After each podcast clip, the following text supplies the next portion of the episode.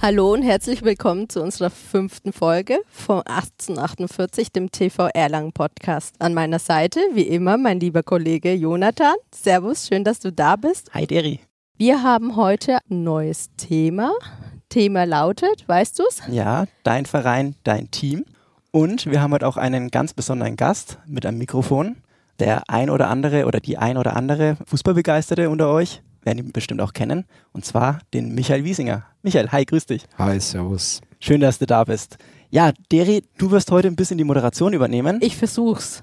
Thema Fußball. Das ist schon das Thema, wo ich mir jedes Mal denke, oh, verflixt. Aber ja, ich werde mir natürlich äh, die größte Mühe geben und freue mich natürlich auch. Ja, danke für die Einladung. Freue mich auch sehr und bin gespannt, was Sie jetzt alles von mir wissen wollen.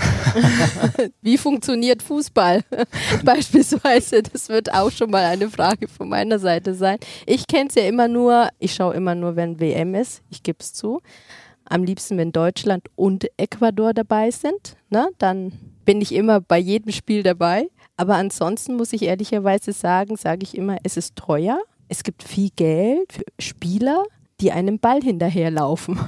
Ich denke mir immer, wieso gibt es nur einen Ball? Das kann dir bestimmt der Michael erklären.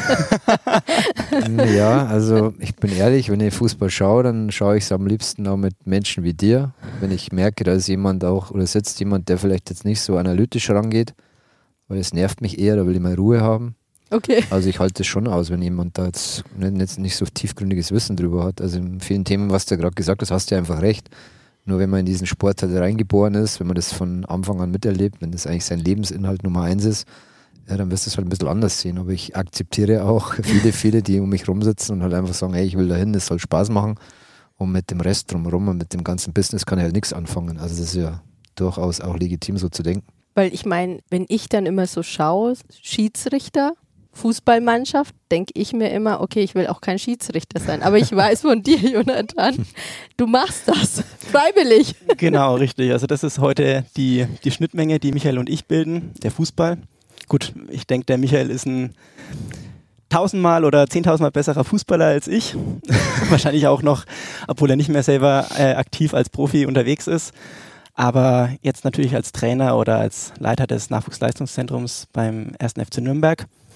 Und äh, ja, du hast es gesagt, ich als äh, Schiedsrichter komme dort auch ab und zu mal zum, zum Club und pfeife da mal die eine oder andere Jugendmannschaft. Da bin ich nämlich halt auch mal über den Weg gelaufen und er sagt dann immer schön Hallo zu den Schiedsrichtern, das ist immer ganz angenehm, ähm, wenn man da einfach merkt, da ist auch eine Wertschätzung äh, für, die, für die Leute an der Pfeife, die dort sind.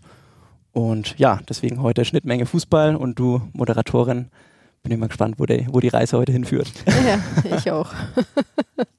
okay, Michael, ich muss ehrlicherweise sagen, ich habe dich gegoogelt. Mhm. Habe mir gedacht, ja. Ich habe dich gegoogelt, ich mhm. habe deinen Lebenslauf hier. Ja. Du bist Leiter vom NLZ. Okay, wenn man es genau nimmt, dann heißt es eigentlich LZ.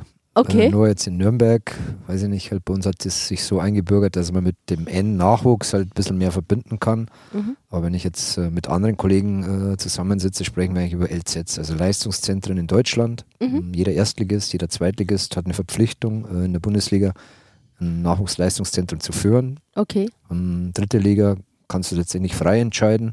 Mhm. Also im Moment sind es, glaube ich, insgesamt 56, äh, wo jeder gewisse Rahmenbedingungen erfüllen muss. Ähm, am Ende des Tages auch äh, eine Kategorisierung bekommt von 1 bis 3, je nachdem, was du alles umsetzt.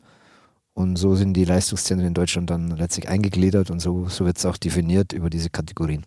Diese verschiedenen Kategorien, die du da ansprichst, 1 bis 3, das sind dann verschiedene Wertigkeiten oder, oder Stufen, ja, Auszeichnungen? Wie, wie, wie schaut ja, das aus? Geht es am Ende auch um Prämierungen, mhm. um Zuschüsse, ja, letztendlich hauptsächlich von der DFL. Du hast ja gerade gesagt, im Fußball ist viel Geld unterwegs ja. und da fließt natürlich auch viel in die Nachwuchssäule. Mhm.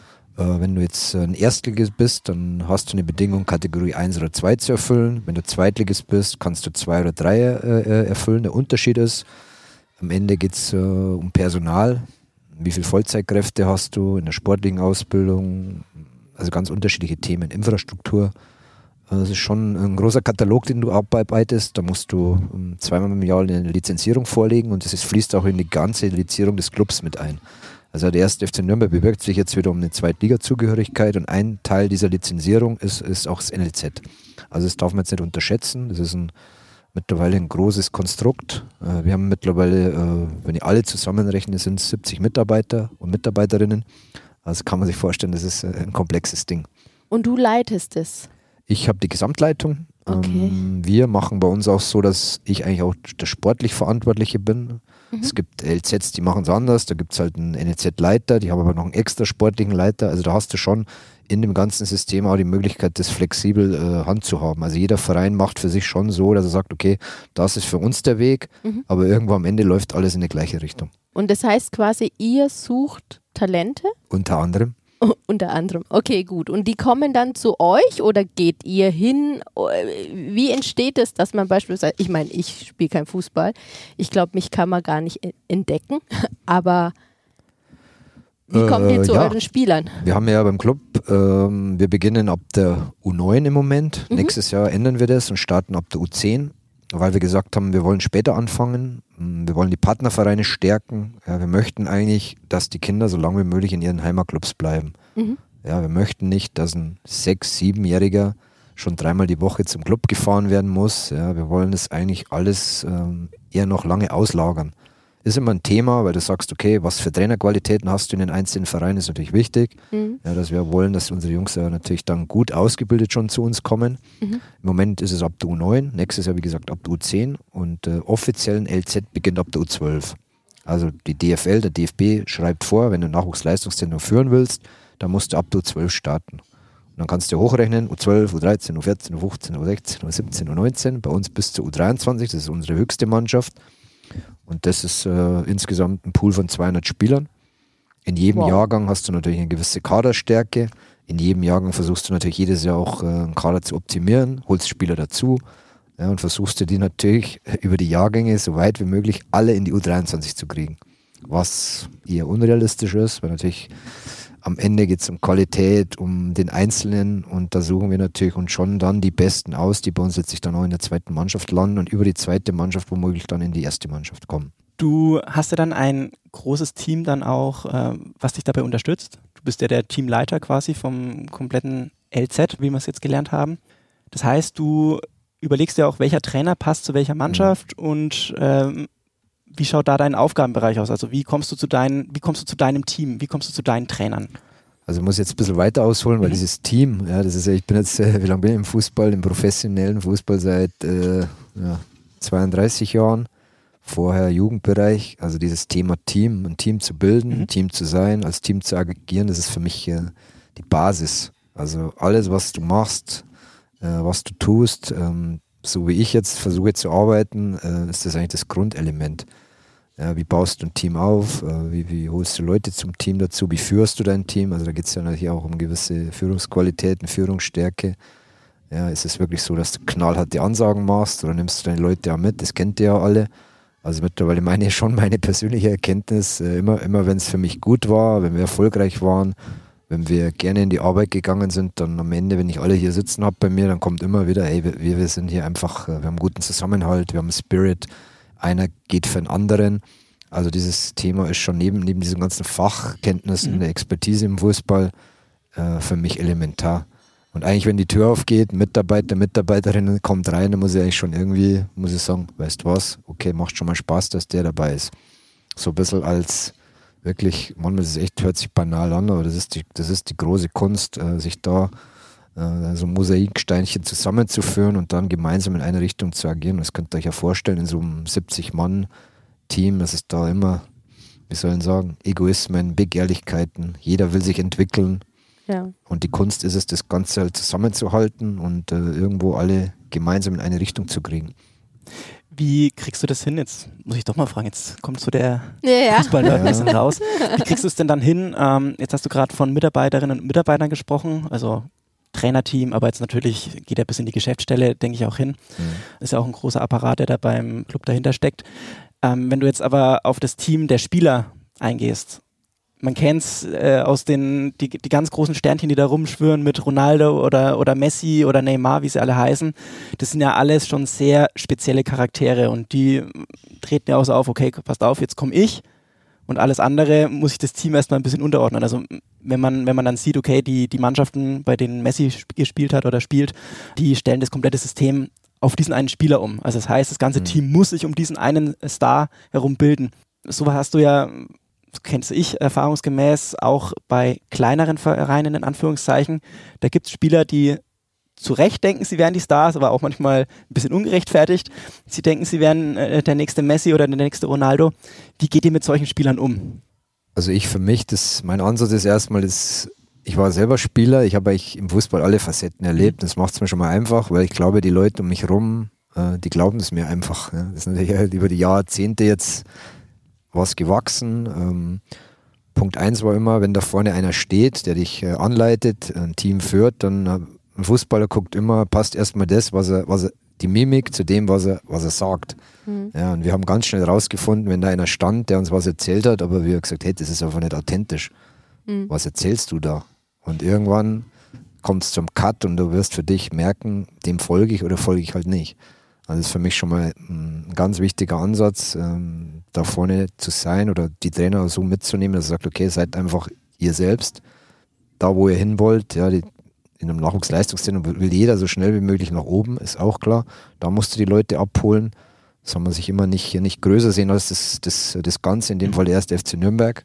Ganz wichtiger Punkt auch, komm hier rein und äh, ja, trag das System, aber glaube nicht, dass du irgendwie drei, vier Leute überspringen musst. Nein, darum geht es nicht.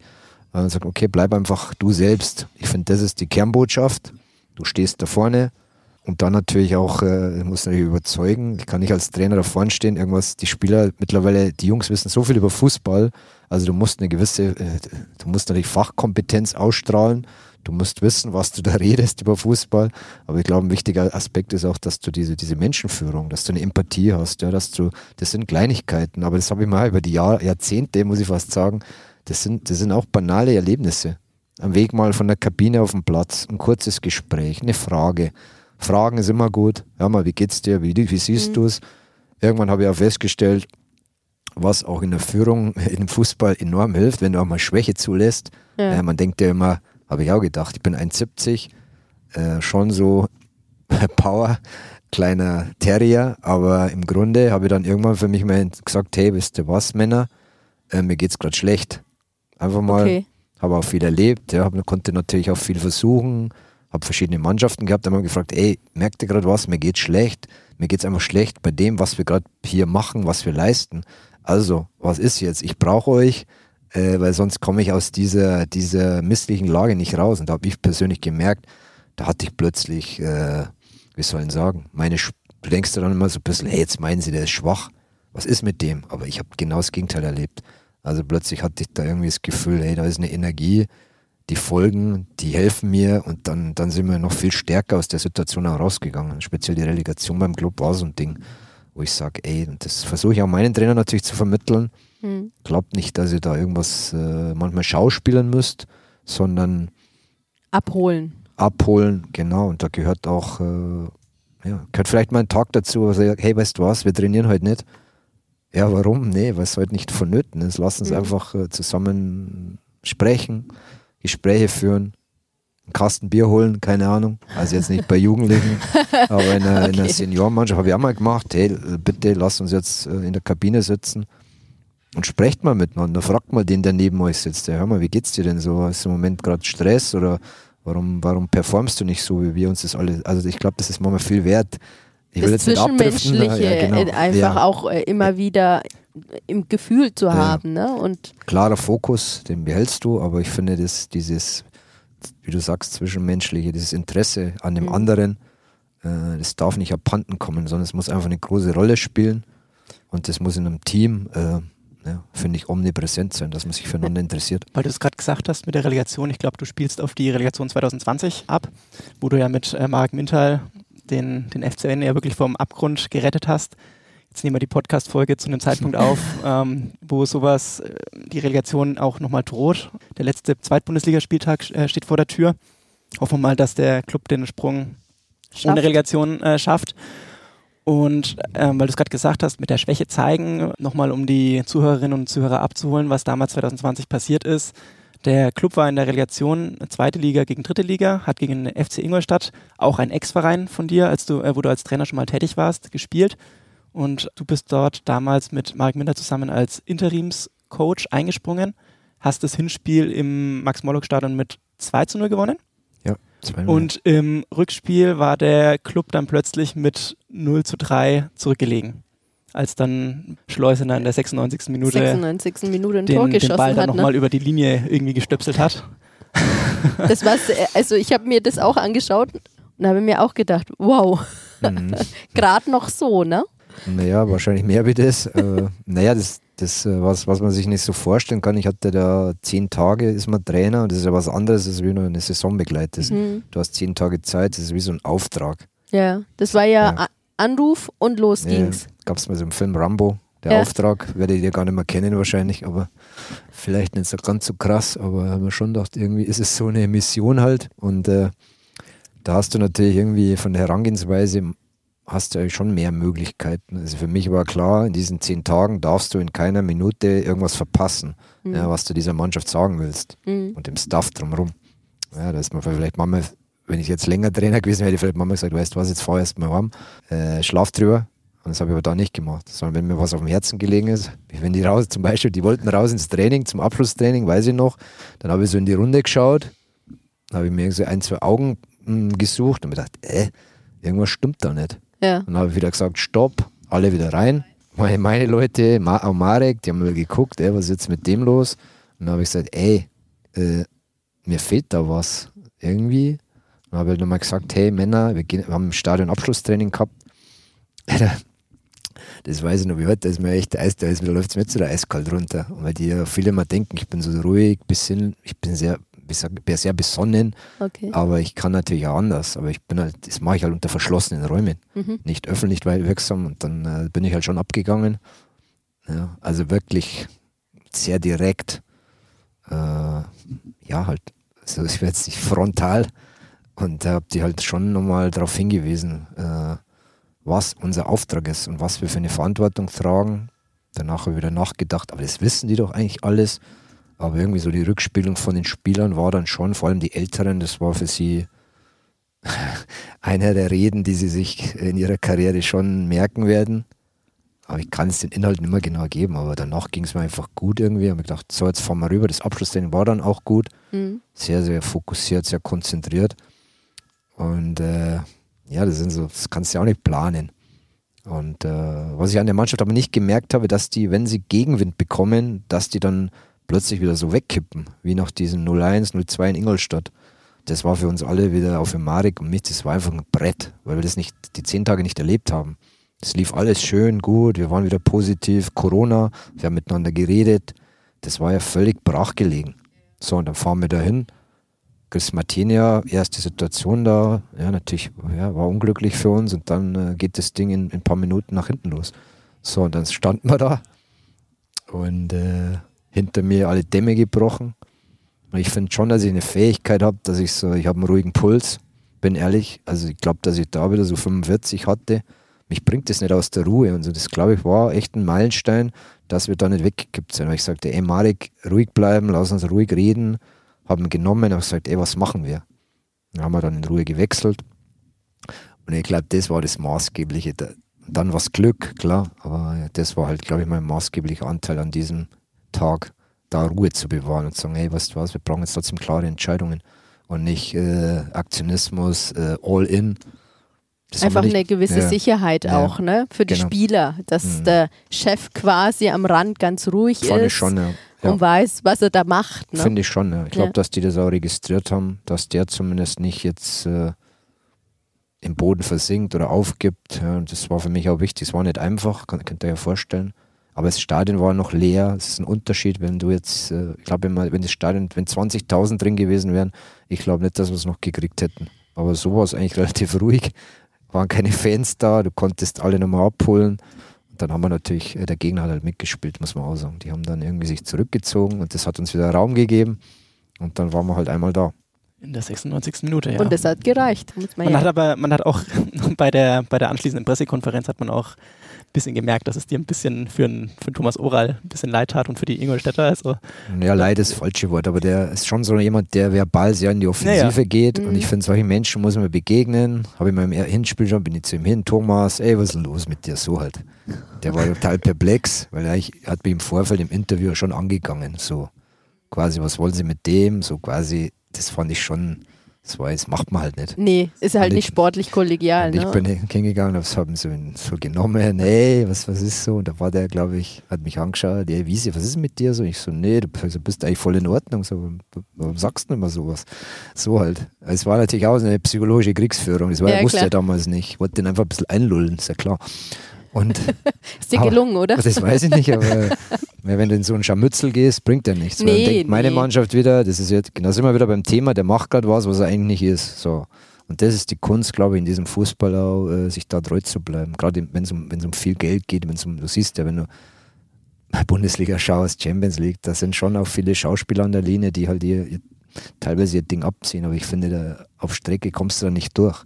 Da wirst du irgendwann äh, aber es ist auch sehr viel Medien, ne? Also Neymar und das Ganze, also was, äh, was du da so nebenher immer dann noch hörst, ja. Also es ist auch sehr viel Show. Ja, gehört dazu, finde ich. Aber am Ende, für mich ist wichtig, Kabine, mhm. was passiert da? Und da, wenn du hörst auch immer, man kennt ja viele auch, ich so, erzähl mal, da hörst du immer, dass so ein Ronaldo oder wie die alle heißen, ähm, echt beliebt ist, dass der fleißig ist, dass der immer als letzter geht, dass der einfach mehr macht wie die anderen. Und das ist halt dann die Wahrheit. Ja, ja was der draußen macht. Ist, ja. Ob der 45 Mal den Torjubel macht oder irgendwas, ja, das, das sieht die, die breite Masse. Aber der Kern für mich und das, was den Fußball auszeichnet, ist das, was in der Kabine passiert. Das Miteinander. Wenn du wirklich wieder als Team da sitzt und äh, keine Ahnung, gewinnst oder verlierst, dann ist natürlich scheiße. Entschuldigung, ist aber so. Und dann wächst aber auch was zusammen. Das ich wollte gerade sagen, das Team wächst ja trotzdem. Ne? Ja. Egal, ob du jetzt gewinnst oder verlierst. Letztendlich geht es ja um Sport ja. und ähm, das Miteinander halt. Und vor allem halt bei einem, bei einem Team, was halt zusammenbleibt. Und das hast du halt, ja, gerade wenn es von der ersten Liga in die zweite Liga runtergeht, hast du es oftmals ein bisschen leichter, dass ein Team zusammenbleibt. Wenn jetzt ein Team von der zweiten in die dritte Liga runtergeht, ist immer die Frage, wie weit reichen die Verträge und wie weit ist dann auch die Identifikation von den Spielern mit dem Verein. Hast du in der heutigen Zeit jetzt vielleicht auch nicht mehr so. Also da mhm. kommen jetzt nicht mehr alle Spieler, die beim, beim Club spielen, kommen jetzt nicht alle automatisch aus Nürnberg, sondern kommen mhm. aus verschiedenen Ländern oder deutschlandweit und haben einige Vereine auch hinter sich. Das ist einfach mittlerweile das Geschäft. Ja, es ist, hat sich viel verändert. Ja. Wir sind zu meiner Spielerzeit Thomas in die dritte Liga abgestiegen. Ja, das ist also eigentlich meine geprägte Zeit beim Club äh, in die dritte Liga abgestiegen, wieder aufgestiegen. Aber damals war war schon so, dass es dann, es ging auch weiter. Und in dieser dritten Liga damals hat sich schon wieder eine Energie entwickelt. Im Nachgang war das für mich äh, auch eine prägende Zeit. Weißt, wir sind dann über die Dörfer gefahren und dann ja, plötzlich waren immer 20, 30.000 Clubfans. Das war Wahnsinn. Das war damals noch die Regionalliga, ne? Ja, wir sind dann nach Weißmann mal gefahren, weiß ich doch. Die haben extra Stadion gebaut. Da sind wir zum Warmachen raus. Da, da war eine Wand, äh, 20.000 Clubfans. Das muss ich schon vorstellen. Aber ich glaube, dass das jetzt heute, heute ist nicht mehr vergleichbar. Die dritte Liga ist eine Profiliga. Ja, wenn du da irgendwo rein, sieht man ja 60 zum Beispiel, Kaiserslautern hat lange gebraucht. Viele Traditionsvereine, die sich in dieser Liga einfach äh, abarbeiten. Und äh, deswegen musst du alles dran setzen, das natürlich zu verhindern. Ja, also ich glaube, dieser, dieser saloppe Spruch, den man da teilweise hört, egal ob es jetzt bei der Hertha ist, wo man es denen sagt, die sollen sich in der zweiten Liga oder wenn sie Pech haben, äh, ganz durchgerecht werden, weil sie die Lizenzbedingungen nicht erfüllen, sollen sich noch die Liga weiter unten äh, regenerieren und neu aufbauen und beim Club genau dasselbe. Die sollen es doch mal absteigen von der ersten in die zweite Liga oder von der zweiten in die dritte Liga, um sich ähm, neu aufzubauen. Ich glaube, das ist absoluter Quatsch, weil einfach die, ja, die Kohle fehlt einfach. Also ja, was willst du da neu nee, aufbauen? Das ist einfach der Sprung zu groß. Ja. Weil Im Grunde, wenn du das machst, dann wird dir die Anforderung trotzdem wieder sein, so schnell wie möglich aufzusteigen. Mhm. Und das ist, glaube ich, das äh, Fatale dann, dass die Vereine dann schon teilweise alles reinhauen.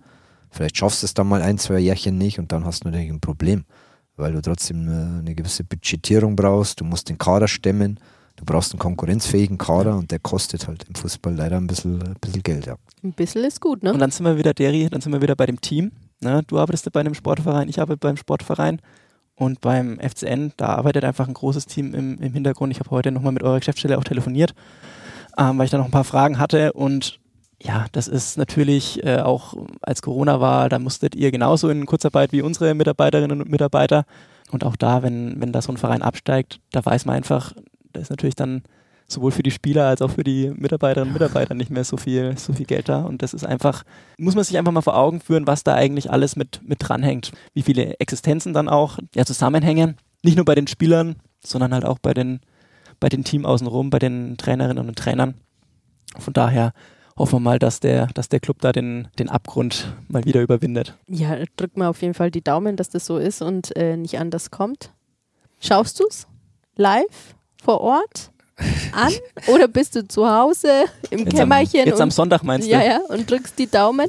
also, in Paderborn. Ich schaue es natürlich an, ja. Also, also mitfahren durch nicht. Ich fahre ich fahr nie mit der Lizenzmannschaft mit. Also es ist immer ein Spiel jetzt, was weiß ich, in, in ja, wo ich halt irgendwie eine Verbindung habe, wo du sagst, okay, oder ich fahre jetzt mit, mit, mit, äh, mit eins meiner Kindern dahin oder wir schauen mal Auswärtsspiel an, keine Ahnung. Aber sonst äh, habe ich ja im Nachwuchs zu tun. Aber natürlich bin ich am Sonntag auch dabei, wahrscheinlich auf der Couch keine Ahnung. Also ich schaue das nicht öffentlich irgendwo. Ich habe okay. wieder gesagt, das, äh, das mag ich nicht. Ich bin ja kein so ein WM, äh, wie sagt man, diese öffentlichen, äh, diese öffentlichen Plätze, wo geschaut wird, das mag ich auch nicht. Das ist mir. Ich schreie auch lieber vorm Fernseher ja. rum und blamier mich da alleine, als dass ich draußen rumschreie.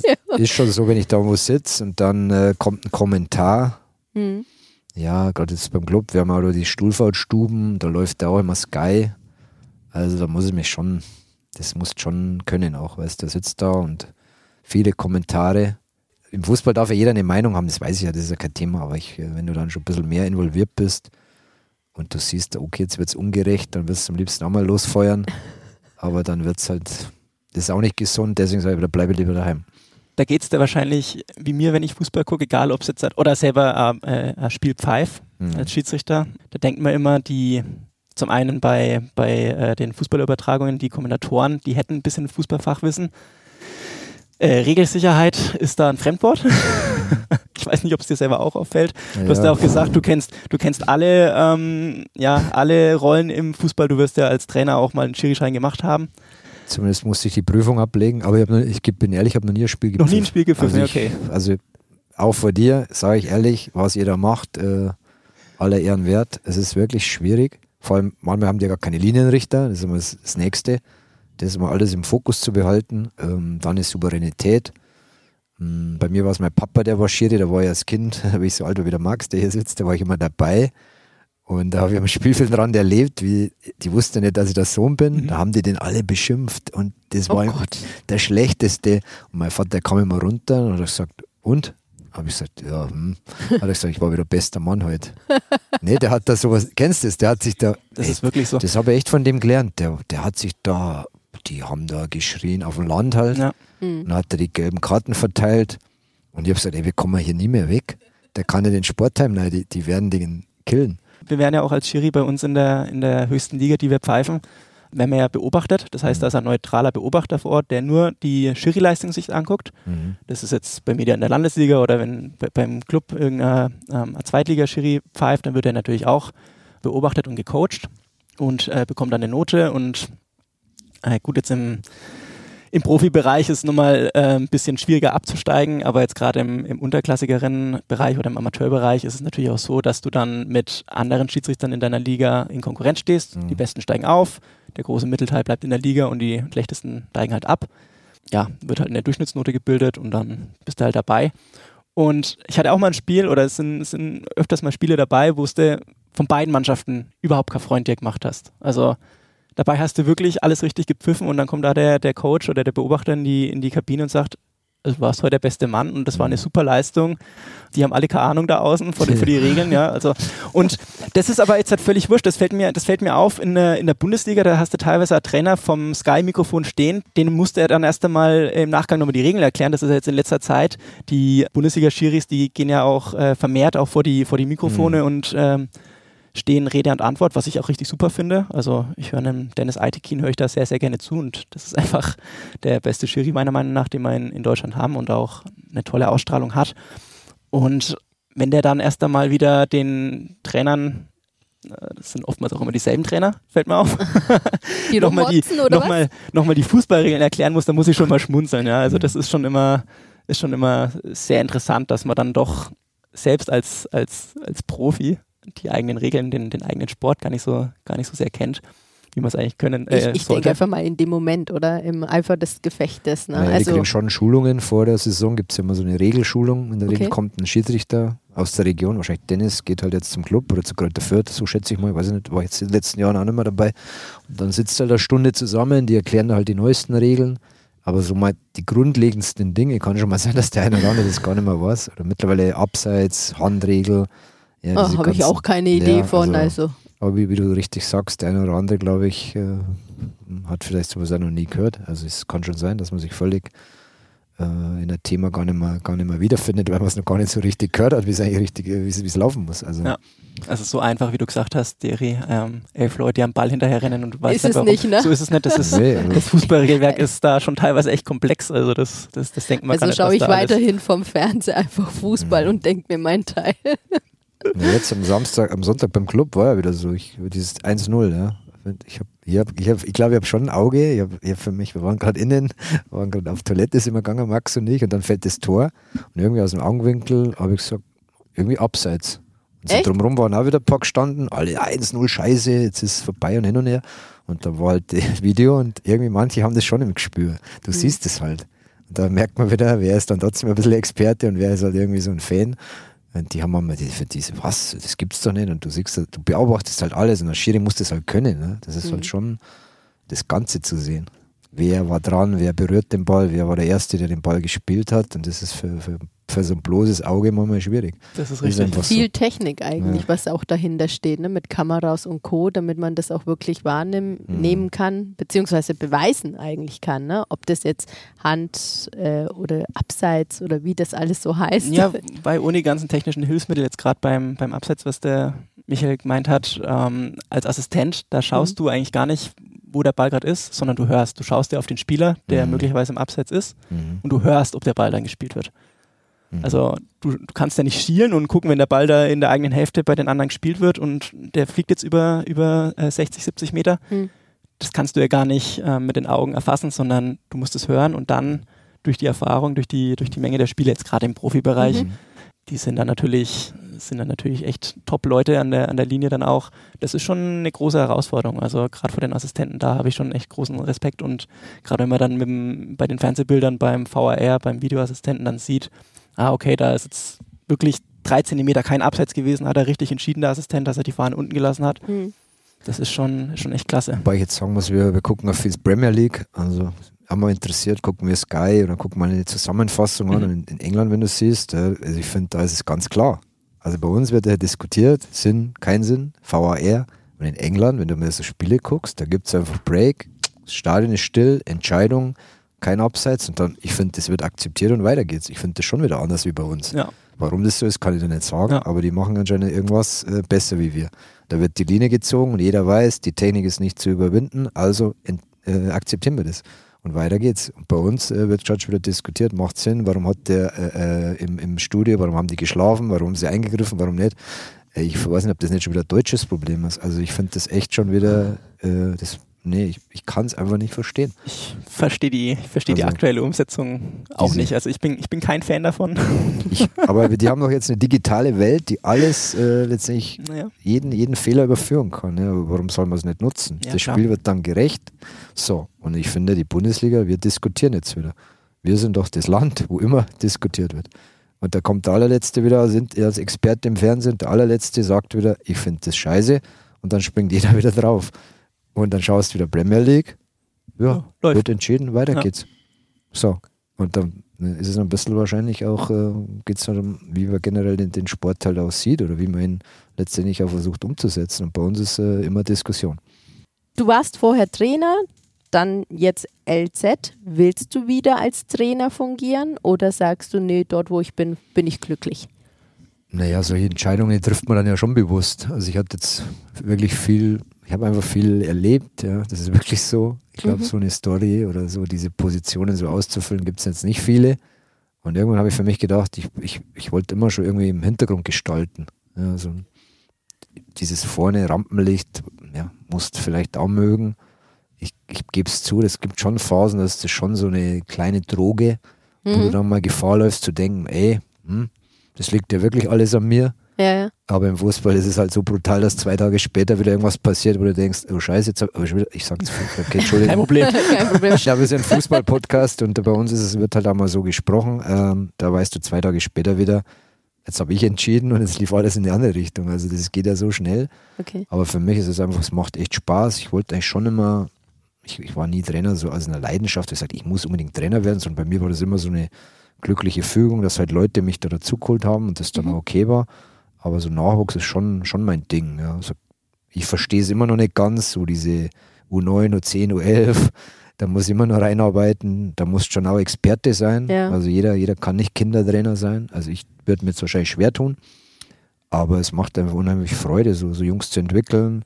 Die diskutieren sicherlich Ja. auch viel, ja, oder? Viel. Und ich, nochmal, ich habe halt einfach die Chance, mit den Erfahrungswerten da auch äh, klar eine Richtung vorzugeben. Mhm. Und ich bin beim Club, äh, muss echt sagen, das ist ein Verein, der, den trage ich wirklich im Herzen. Mhm. Weil ich weiß, das ist irgendwie, ich habe ich hab dem hier, ja, eigentlich schon alles zu verdanken, wer du bist. Mhm. Ja, und, und mir fehlen einfach die, die das, die das wissen, die das immer wieder wertschätzen. Da gibt es beim Club schon einige. Ja, das ist so ein Verein, der, der auf Traditionen basiert, der sich gerade auch weiterentwickelt in vielen Ebenen, aber es, es, wir müssen es einfach erhalten, dass du da drin Leute hast, die es jeden Tag auch äh, komplett äh, weitertragen, ne? was Mhm. das bedeutet, dass es ein tief, tief verwurzelter Verein ist und der es einfach verdient, dass man es sich für ihn einfach jeden Tag zerreißt. So, das ist das, was mich bewegt, aber es ist, geb- geb's zu, ist trotzdem schwer manchmal. Ja, ich möchte auch, dass wir erfolgreich sind, dass wir uns jede Woche in den Armen liegen, uns alle lieb haben und über den Club äh, freuen, weil er gewonnen hat. Ja, ja, klar. Aber dieser Club braucht äh, Beharrlichkeit, du musst nachhaltig sein, du musst stark sein, du musst ein breites Kreuz haben. Gute und- Nerven. Ja, und da habe ich mittlerweile, ja, was soll ich sagen, wenn wir ins Stadion gehen, meistens äh, hier mit, mit, äh, mit den Kindern, dann merke ich ja, was mir für eine mh, Offenheit entgegenkommt. Mhm. Die Leute sehen, glaube ich, mir wirklich so jemand, den sie, mir glauben sie es einfach einfach. Aber das mache ich nicht, weil ich hier rumschreie, hallo, hier bin ich, sondern die kommen auf mich zu. Und da habe ich mir jetzt schon was, äh, das ist, das, das ist einfach was, äh, ja, das ist erarbeitet, das ist äh, über Jahrzehnte für mich gewachsen. Und Okay. äh, ich möchte, dass wir mit dem Club irgendwie wieder da sind, wo ihn alle sehen wollen. Ich möchte, dass wir ein neues Stadion kriegen. Ich möchte, dass wir wieder heimgehen und äh, alle einfach ein schönes Wochenende haben, weil der Club halt äh, gewonnen hat. Mhm. Mhm. Es gibt nichts Besseres für diese Stadt und ähm, das sind so Sachen, wo ich sage, das treibt mich. Mm, Deswegen fühle ich mich einfach gut, wo ich bin. Aber im Fußball geht schnell, das weiß ich, weißt du auch, obwohl du nicht so viel vom Fußball Ahnung hast. Nee, ja, ich, wie gesagt, ne, ein, ein Anruf und Ja. schon hockst du auf der Trainerbank. Mm, Das habe ich jetzt nicht gesagt, aber äh, ich möchte jemand sein, der beim Club Spuren hinterlässt. Ja, das ist Und äh, der dann irgendwie, unabhängig von Personen, dass dieser Club in eine Richtung marschiert Mhm. und für was steht. Mm, Und das müssen wir schaffen. Das ist das Schöne im Nachwuchsleistungszentrum, da hast du ja dann auch wirklich Zugriff oder den Einfluss, dass du vielleicht ein, den einen oder anderen Spieler ähm, auch so weit kriegst, dass der sich so mit dem Club identifiziert, dass der wirklich vielleicht mal irgendwann, vielleicht bei einem anderen Verein seine Erfahrungen gesammelt hat und dann wieder zurückkehrt zum Club oder vielleicht direkt den Sprung äh, in die zweite und erste Mannschaft schafft und dort einfach eine neue Identifikationsfigur wird. Treue eben. Ja, das ist, das Ja. ist einfach bei dem, bei dem Verein, also ich bin selber auch Clubfan. Ach, echt? Ja, aber du musst, du musst jetzt schon, weißt, wir sind jetzt ein paar Jahre in der zweiten Liga, du musst, du musst den Jungs oder die, gerade die junge Generation, die musst schon immer wieder erzählen. Ja. das heißt nicht, dass wir immer von Max Morlock hier äh, singen dürfen, ja, das, aber man muss die Story halt schon tragen, auf was dieser Club halt auch gründet oder was so diese Ursprünge waren und das, äh, wenn du keine Erfolge vorweisen kannst, erstmal, dann, dann musst du es anders machen. Ne? Bin mal, ich bin jetzt mal gespannt, also jetzt brandaktuell ist ja dein Kollege, der Marek, Hm. äh, nach Bayreuth und er trainiert, dann- er trainiert dann, ich glaube, einen Zweijahresvertrag hat er bekommen für die Regionalligamannschaft.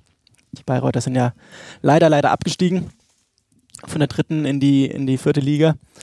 Und ja, also wenn, wenn der Marek mal wieder mit dir zusammen an der Seitenlinie steht, ich glaube, da würde dir sehr viele, sehr viele Klubberer, sehr viele Anhänger ähm, sehr glücklich machen.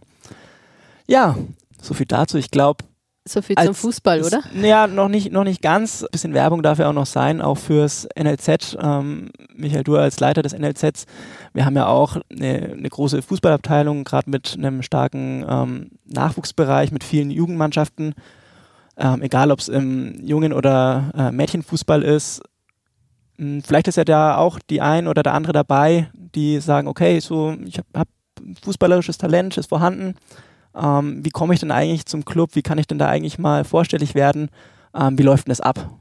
Naja, grundsätzlich haben wir regional schon einen, einen, breiten Gürtel, den wir da spannen, wo es sagt, da sind wir omnipräsent, ja, da sind wir natürlich auf den Plätzen. Äh, wir haben Talenttage, die wir veranstalten. Wir arbeiten eng mit unseren Fußballschulen zusammen. Also ich sage jetzt mal, wenn es normal läuft, wird uns jetzt ein größeres Talent hier, sage ich mal, Umkreis 100 Kilometer um Nürnberg rum, ja, wird uns wahrscheinlich jetzt nicht, äh, das werden wir nicht nicht kennen. Ich sage jetzt einfach mal. Ich weiß nicht, ob das äh, überzogen ist, aber natürlich leben wir auch von äh, Tipps. Oft so. Wenn jetzt beim, wenn jetzt beim TV Erlangen in der Jugendmannschaft, keine Ahnung, in der C- oder D-Jugend irgendein Talent spielen sollte, dann würde euch das Talent auch irgendwann mal zugetragen also werden. Wir, wir prüfen das natürlich. Mhm. Ja. Gibt oft mal einen Zuruf, manchmal kannst du auch vergessen. Unsere Jungs oder Trainer kennen das. Klar. Die Kinder dann meistens sagen, du, nee, der war schon da, der hat mal mittrainiert. Gibt es auch. Aber ja, also nochmal, sag ich, spätestens in U12 wollen wir eigentlich, äh, da wollen wir schon top sein. Da wollen wir die Top-Jungs, die sich halt auch zumuten als Familie, drei bis viermal die Woche zum Club zu fahren. Ich finde, das ist halt schon auch immer ein Thema. Merke ich gerade selber auch, ja, dass man sagt, okay, das ganze Leben äh, dreht sich dann schon ein bisschen um diesen, diesen Fußball erstmal. Da musst du dir schon bewusst sein. Ja, und äh, so nebenbei kannst du es nicht machen. Also das bedeutet dann schon Leistungszentrum. Du sagst, da gibt es äh, Schule, trainieren, Wochenende spielen, Ferienplanung, sagen bei uns auch viele, hm, hast du mal die zwei Wochen Sommerferien und dann geht es halt wieder los. Und äh, das ist schon eine Entscheidung auch erstmal, die du natürlich abwägen musst. Aber ich finde, dass im Moment äh, sind wir gut unterwegs. Ich glaube, uns, uns nimmt man einfach ab, was wir da machen. Sind wir wieder beim Thema. Sage ich immer, hey, sage ich halt zu den Trainern immer, hey, wir müssen einfach ehrlich sein. Das ist unser größtes Faustpfand. Ehrlichkeit, glaubhaft sein, den Jungs ein Gefühl geben, hey, mit den Leuten hier, ja, da kann ich was schaffen, da kann ich meinen Traum verwirklichen. Und das darf uns nie abhanden kommen. Wenn dann irgendwann die Verträge ins Spiel kommen, das ist bei uns ja auch ein Thema, ähm, da musst du schon ein bisschen aufpassen. Da musst du die Jungs auch wieder abholen. Nein, du kriegst erstmal kein Geld fürs Fußballspielen, sondern es ist eine Unterstützung. Viele glauben, hey, ich unterschreibe einen Fördervertrag in der U16, jetzt habe ich einen ersten Profivertrag. Das ist natürlich, nein, natürlich nicht, sondern es ist einfach ein bisschen Unterstützung, dass die Eltern äh, fahren, ja, dass sie mal ja, ein bisschen entspannter sind. Mehr nicht. Und es ist eine Wertschätzung. Und das ist im Jugendfußball schon, sind auch Entwicklungen, da musst du schon aufpassen. Das glaube ich. Du ja. immer deine Leute, die das auch regulieren. Nicht, dass sie irgendwie abheben alle, ne? Ja, das auf alle Fälle. Ja, und große Gefahr.